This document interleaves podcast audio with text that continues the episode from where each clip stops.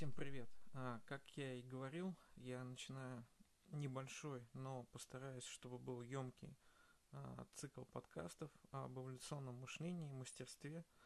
Это будет что-то вроде практической лаборатории а, относительно того, как выстраивать стратегию собственной жизни, какие книги, идеи, наблюдения могут в этом помочь. И я сразу скажу, здесь не будет никаких заготовок, это живой поток мысли – и объединенные ключевой темой как выйти из себя без последствий. Ну да, вот такая сразу игра слов, как выйти из себя, но при этом обойтись без последствий, а с пользой, с тем, чтобы а, сделать свою жизнь более осмысленной, более насыщенной и более глубоко и комплексно реализовать себя на всех уровнях. И начнем мы сегодня с темы, которую я бы назвал как якорь. А, якорь твоей личности или я-кор, то есть э, центральное ядро, которое лежит в основе всего того, что ты делаешь, что ты конструируешь и чем ты хочешь быть.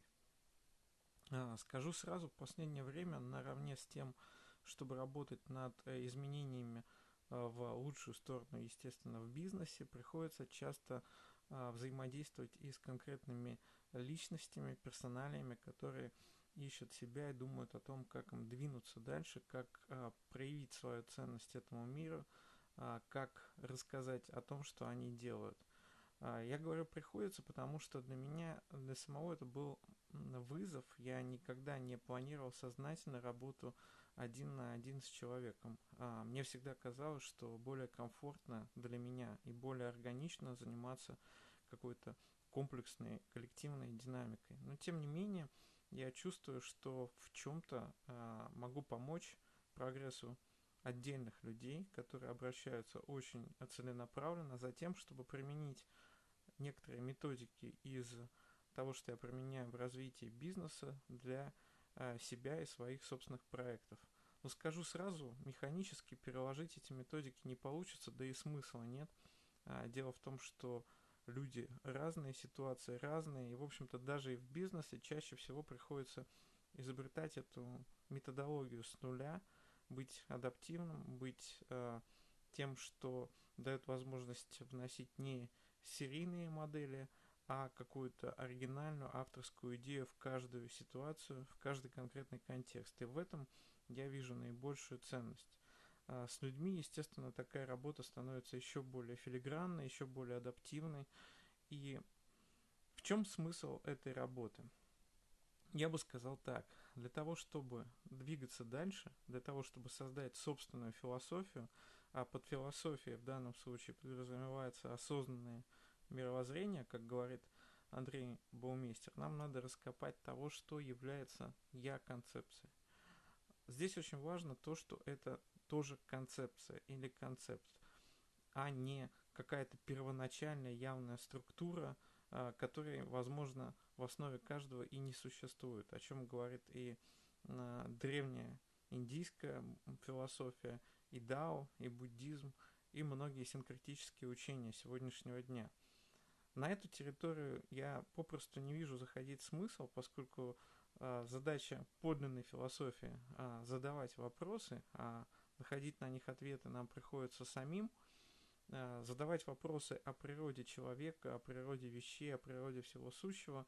Э, это очень важная задача, но в контексте той работы, о которой я сейчас хочу рассказать, то есть быть стратегом собственной жизни, это не так уж и важно. А важно создать полноценный, сбалансированный и понятный для других людей концепт, который позволит проявить вашу уникальность и вашу ценность.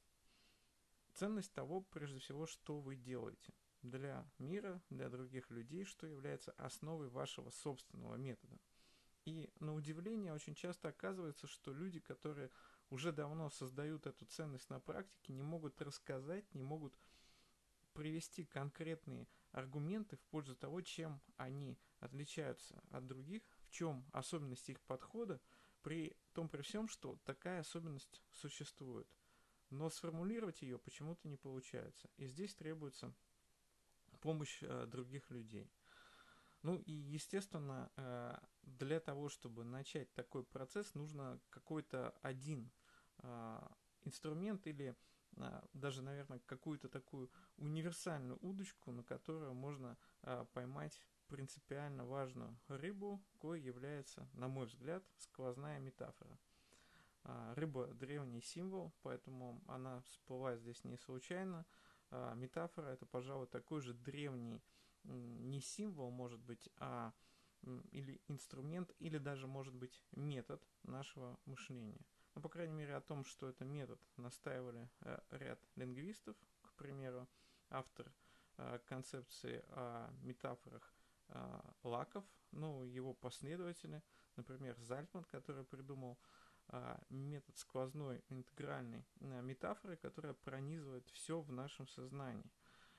Э, какой-то предметной области. Но есть и метаметафора, которая, скажем так, является стержнем нашей личности и позволяет нам создавать вот этот якорь, я-концепцию, за которой мы можем зацепиться.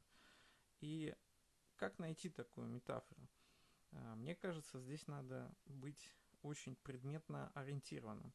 А, нужно методом феноменологии изначально – как э, говорил Эдмунд Гурсер, вернуться назад к вещам. Нужно убрать все предпосылки своего мышления и попытаться прощупать, а, что же лежит в основе того, чем ты являешься. То есть какой образ, какой конкретный предмет, что это такое. И здесь я приведу пример а, того, что пришло лично в голову мне. Я думал о том, что я мыслю себя как э, личность в некоторой интегральной суперпозиции, в суперпозиции значение как бы на пересечении различных плоскостей. Я подумал о том, что, э, к примеру, если говорить о том, являюсь ли я э, самолетом или являюсь ли я там подводной лодкой или кораблем, я не могу назвать себя ни тем, ни тем, ни тем.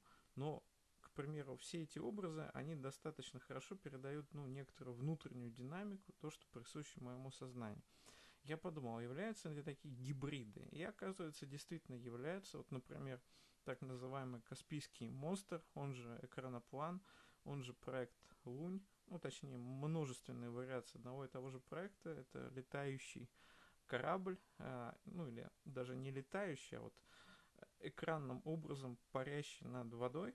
Особая конструкция. Почитайте про него, если не слышали. Это вот то, что примерно отражает меня как конкретный образ.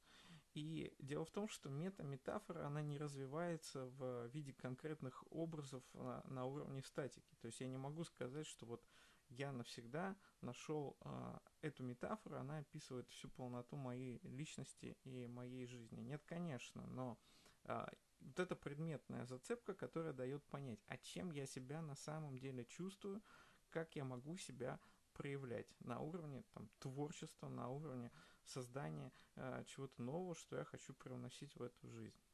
И дальше, если начинать размышлять относительно этого, например, задавая себе вопрос, а кто ты? Ну, не в плане конкретной э, профессии, да, а кто ты на уровне самоощущения? То есть, что является э, тем идеальным набором качеств, э, кристаллизованных какой-то профессии в каком-то деле, которые бы отражали э, самого тебя. И здесь я могу, опять же, на примере себя сказать, что мне таким близким образом был архитектор.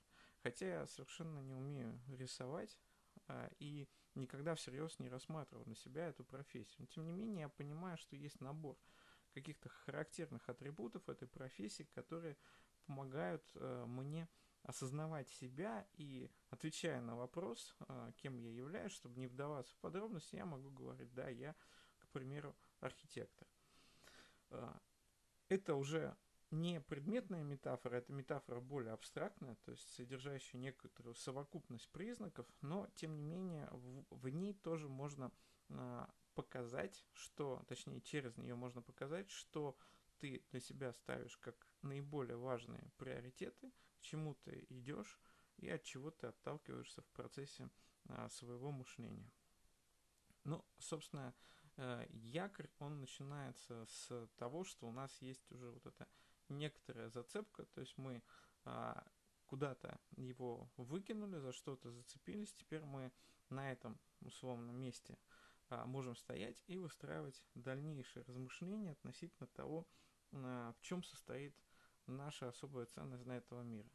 И здесь, конечно, очень важно разобрать а, то, что является основой вашего мировоззрения. То есть какие это книги, какие это фильмы, какие это герои, кто является образцом, как говорят стойки, для подражания, а, какие характерные, возможно,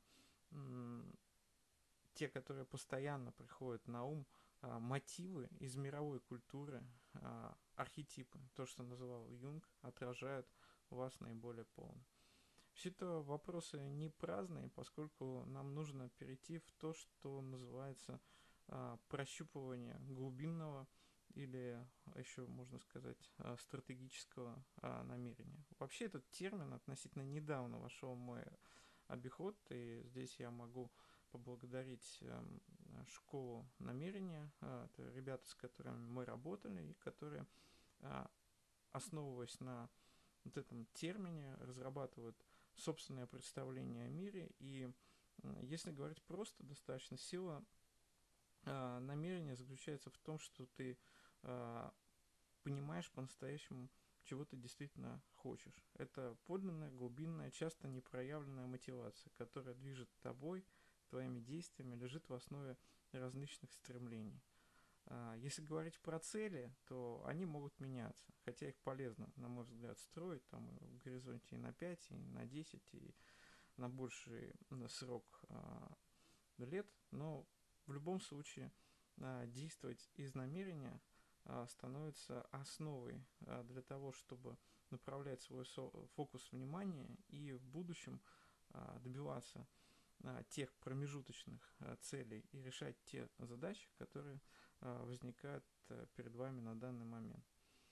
И в данном случае становится важно а, уже мысля из этого самого намерения, отдельный вопрос, как его формировать, а, наиболее понятным здесь ходом может быть методика предельных смыслов или методика пяти зачем, почему, но м, самое главное, что если найти информацию или а, с кем-то из менторов, коучей а, попрактиковаться в создании этого осознавания, точнее, глубинного намерения, можно перейти к тому, чтобы создать свой личный стратегический план, то есть стать стратегом собственной жизни и создать личный нарратив. Вот о личном нарративе я поговорю подробнее, потому что о том, как э, делать план, а, ну, точнее, стратегию, которая может быть планом, писали многие. Э, это и наш э, автор Святослав Бирюлин,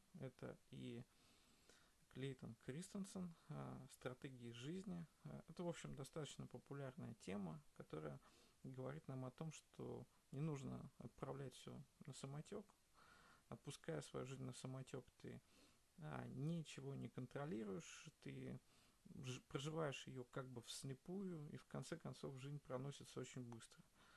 А, она буквально тает э, в твоих руках, ты ничего не успеваешь сделать. Поэтому максимальное осознание себя в том, что ты делаешь, куда ты идешь, это такой маст а, в современной жизни. Но вот я хотел сказать про нарратив, про а, личную историю. Ну, во-первых, я хотел сказать, что не столь важно само ее наличие этой истории. Но вот нарратив глубинный, а, личностный метанарратив, он, конечно, важен, потому что это такой скелет ментальный, который позволяет держать ваши а, интеллектуальные, творческие мышцы в не то что в тонусе, а просто их а, держать для того, чтобы можно было хоть что-то делать. И а, я исходил для себя из того, что мне как раз казалось, что отсутствие этой истории в публичном поле – это сильная позиция, а не слабая. И в этом уже был мой собственный личный нарратив. Нельзя сказать, что это какой-то правильный или неправильный ход мысли. Он просто был всегда со мной. И потому что когда я ориентировался на каких-то а, людей, которые по какой-то причине мне казались значимыми, важными, я замечал, что они мыслили подобным образом. Ну, приведу пример. А, знаменитый стрит-арт художник Бэнкси. Никто до конца так и не понял, кто это такой. Но все знают его работу. Это гитарист, виртуоз Бакетхед. это, ну, к примеру, еще сам Кастанеда, который создал образ Дон Хуана, который говорил о том, что а, личная история – это представление других людей, которые они накладывают на нас, тем самым отнимая у нас жизненную силу. Это Сатоши Накамото, создатель биткоина, который, в общем, возможно, и не является какой-то конкретной личностью. И в данном случае важно то, что а, эти персонажи, они как бы появляются из глубины собственного подсознания или сознания. Тут опять же разные концепции есть, есть ли у нас вообще подсознание или нет, и конструируют нас, наш внутренний мир и внутренний образ. И, на мой взгляд, очень полезно выписать некоторый сквозной перечень тем, которые кажутся вам такими важными для вашей собственной идентичности. В моем случае это были а, масоны, почему-то я о них достаточно часто думал, иллюминаты, а, которые создавали некоторое тайное общество. Я постоянно размышлял об архитектуре, и в целом, как я уже сказал, одна из метафор, которая проявляет меня, это архитектор. Ну, я думал о том, что вот, э, пространство, то, как оно устроено, на его особая энергетика, это всегда было для меня важно. Также важен был стрит-арт. Э, отдельно я всегда смотрел на такие методики, как NLP, которые как бы дают нам возможность работать с языком на глубинном уровне, такие фокусы языка. Для меня была важна античная философия, Платон, э, самурай, э, Дао, путь воина – а, даже проявилось в татуировках, которые я сделал, как бы амажируя а, книги Пяти колец а, Хагакура. Также это идея реформ, изучение истории, и мне всегда казалось очень важно внести какую-то лепту в этот большой исторический процесс. Это проблема иллюзии существования, которая как раз проявлялась через таких авторов, как Кастанеда, через э, творчество Пикассо, который говорил о детском взгляде на то, что искусство это данное имманентно ребенку, но у нас э, возникают трудности с тем, чтобы вернуть этот детский незамутненный взгляд. Это философия уединения, затворники вроде Фауза, Селлинджера, Витгенштейна, Хайдегера. Мне казалось, что это очень э, важной для меня тема. Это Герман Гесса с его мета-игрой, отчасти это и Томас Ман. Ну и, конечно, это идея стоицизма э, Марка Аврелия, ну и русского стоицизма в виде того же самого Солженицына. Это кино и кинематограф. Э, здесь э, можно перечислять достаточно много имен. Мне было всегда очень интересно кино как интегральное искусство это вообще создание а, любых манифестов, природа манифестов, которые позволяют что-то выразить определенным образом. Ну и это в широком смысле слова метафора еретика. И здесь я могу сказать, что это тоже служит одним из глубинных столпов личности. А, мне с детства очень запомнилась фраза на уроке литературы. А, если тебе дадут бумагу в клетку, пиши поперек. Это был эпиграф к роману 451 градус по Фаренгейту а, Рэя Брэдбери. Ну и также мне запомнилась очень фраза Толстого, а, чтобы жить честно, нужно мучиться, метаться, искать, отказываться от того, что ты нашел, и вновь приниматься за поиск. Я сейчас не дословно цитирую, но самый дух этой фразы а, это какие-то такие внутренние столпы твоей личности, которые дают возможность прочувствовать свой собственный персональный нарратив в том, что ты делал. И в жизни можно найти много подтверждений этих историй. Я сейчас не буду дальше подробно продолжать про себя, про свой собственный нарратив. Я здесь еще хотел сказать, что для создания этого я-образа, кроме этого нарратива, нужен еще какой-то характер, особый антураж. И это то, что как бы формирует твой уникальный стиль того, как тебя видят люди. И, конечно, здесь накладывает определенный отпечаток эпоха, в которой ты формировался. На меня, например, это была а, школа, а, которая находилась рядом с кинотеатром «Спартак», с, музе... с магазином «Рок Айленд», и где тусовались разные неформалы, и одновременно это была классная гуманитарная школа, где мы погружались там в какие-то средневековые мистерии, делали постановки в школьном театре, играли там рыцарей, причем а, даже, я помню, была постановка Шекспира на английском, где я изображал Гамлета, и мне кажется, что вот этот особый антураж 90-х, который потом я как бы косвенно наблюдал в фильме «Брат», его снимали прямо поблизости от тех мест, где я учился. Оказалось очень интересно смотреть на это со стороны и осознавать, что да, это тоже часть твоего, твоей истории, это часть твоего нарратива.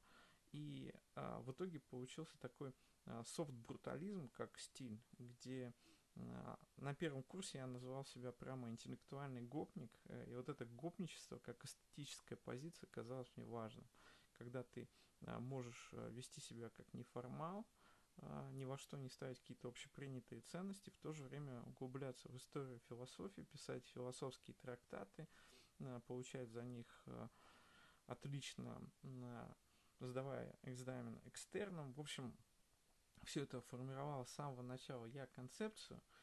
И, конечно, здесь очень важно не уйти в самолюбование, а как бы оставить это на бэкграунде, на бэкэнде таком, для того, чтобы другие люди потом уже получали готовый продукт, который является вашей личностью и который а, формируется в том числе и вашим подходом к делу, которым вы занимаетесь. Так вот, а возвращаясь к самому главному вопросу, а что является подходом к делу в данном конкретном случае, его надо исследовать. Его надо исследовать относительно именно вашей личности, вашего понимания своего собственного «я». Именно понимание своего «я», свой глубинный внутренний нарратив дает возможность э, увидеть, в чем ценность вашего подхода, вашего метода для этого мира – и здесь, конечно, нужно работать на, на воркшопе, на mastermind е, смотреть, э, что в основе э, вашей деятельности лежит, что является вашим нарративом. В общем, все то, о чем мы только что поговорили. Могу сказать о себе, что а, я это видел как некоторый, опять же, архитектор-главный конструктор, понимая, что а, несмотря на внутреннее желание быть гением, входить там в 0,01% людей, которые создают концепцию, объясняющую этот мир, создают масштабные теории, как э, Дэвид Бом, как Эйнштейн, э,